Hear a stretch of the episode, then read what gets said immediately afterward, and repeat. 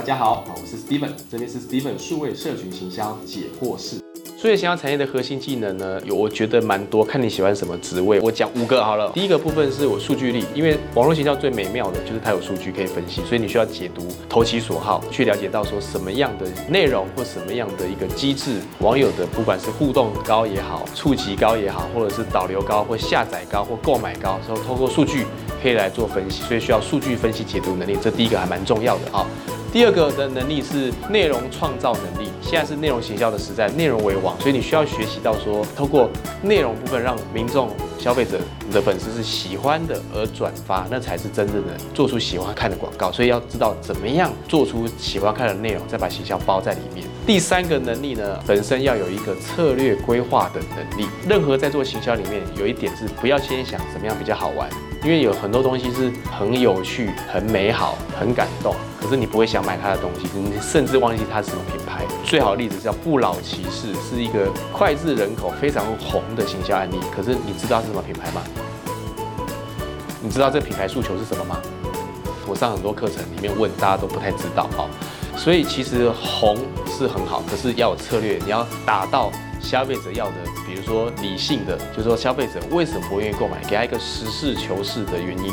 科学认证，的确这个产品比较好，挖掘出这个东西出来。或第二个是讲感性，感动人心的，会打动到他的，的确这个会改善。比如说洗碗机嘛，洗碗机在行销里面讲说，你可以让培养家人的亲密关系，因为你要更多时间跟家人相处，所以你要自动化洗碗机，这样给你一个合理购买的理由。啊，那实事求是来说，就是有一些科学认证嘛的数据这样。第四个，团队合作能力哈，因为一个好的行销方案来说，你不可能一个人一条龙什么都做哈，所以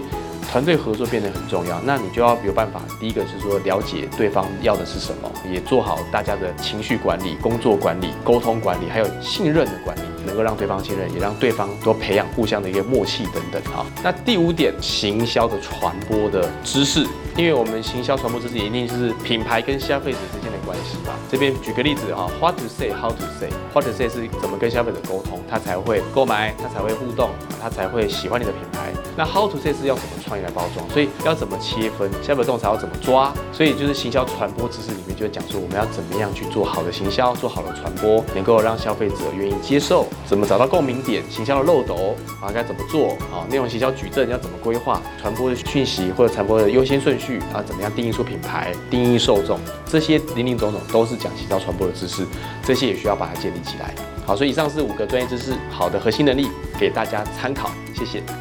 这边呢，我将传授啊，来自于我在营销生涯里面上的课程，总共有八千个学员上过我的课程，还有呢，啊，有两千个以上为品牌服务操作的经验，六百个品牌的操作啦，会有一些成功的范本。或者是失败的教训，那这些呢，其实都是非常宝贵的，就会把它化为结晶，然后成为有一百题的题库，啊提供给大家，为大家呢带来一个好的贡献。那也希望大家呢，有看了有任何问题